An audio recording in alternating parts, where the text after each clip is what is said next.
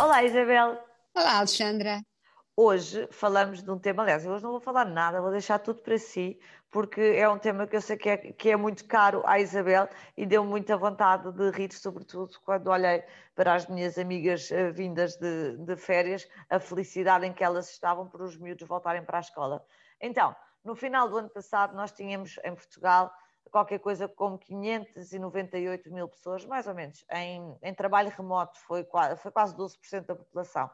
E agora, com tudo o que se está a preparar, até pelo Código de Trabalho, o teletrabalho, pelo menos parcial, provavelmente veio, veio para ficar. E isto cola com um tema que até já falámos aqui, Isabel, que é aquela medida legislativa que também está a ser pensada uh, para apoiar os pais com filhos até 8 anos que queiram ficar em, em teletrabalho. E nós, na altura, estávamos a discutir uh, os méritos e deméritos da forma como isto estava a ser pensado, mas se calhar, Isabel, o que nós devíamos estar a pensar em regular e a aplicar medidas era para implementar a telematernidade, porque depois das férias, Isabel, eu imagino que esteja tudo mais a, a precisar mais de telematernidade do que teletrabalho.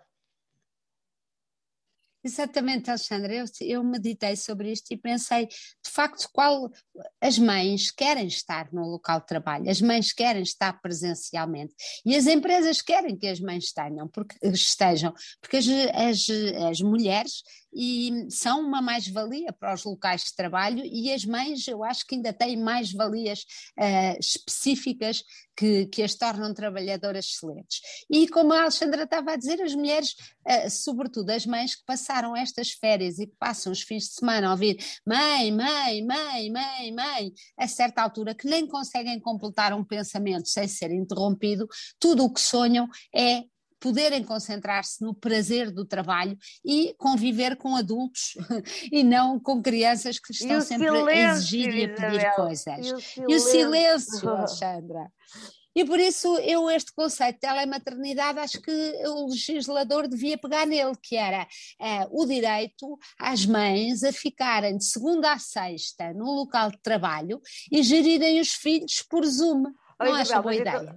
Acho, mas tenho uma pergunta para lhe fazer. Se no caso desta medida do, dos pais ficarem, poderem ficar até aos oito anos em teletrabalho uh, sem o acordo da empresa era uma coisa que a nós nos fazia um bocado de confusão, diga-me lá, isto é com ou sem o acordo do marido? Já agora, só para Ah, isto, isto, se for com o acordo, muito bem, é como a lei. Mas se for com o desacordo, acho que é na mesma. Estamos a ver o pai lá em casa e nós em Zoom do, do local de trabalho a dizer adeus. Por mim, é, tem que ser, tem que é, o legislador, quando, pegar, quando começar a legislar esta maravilhosa ideia que nós lhes oferecemos gratuitamente é, da telematernidade, vai lá pôr que a mãe pode aceder à telematernidade mesmo com a oposição do pai das crianças.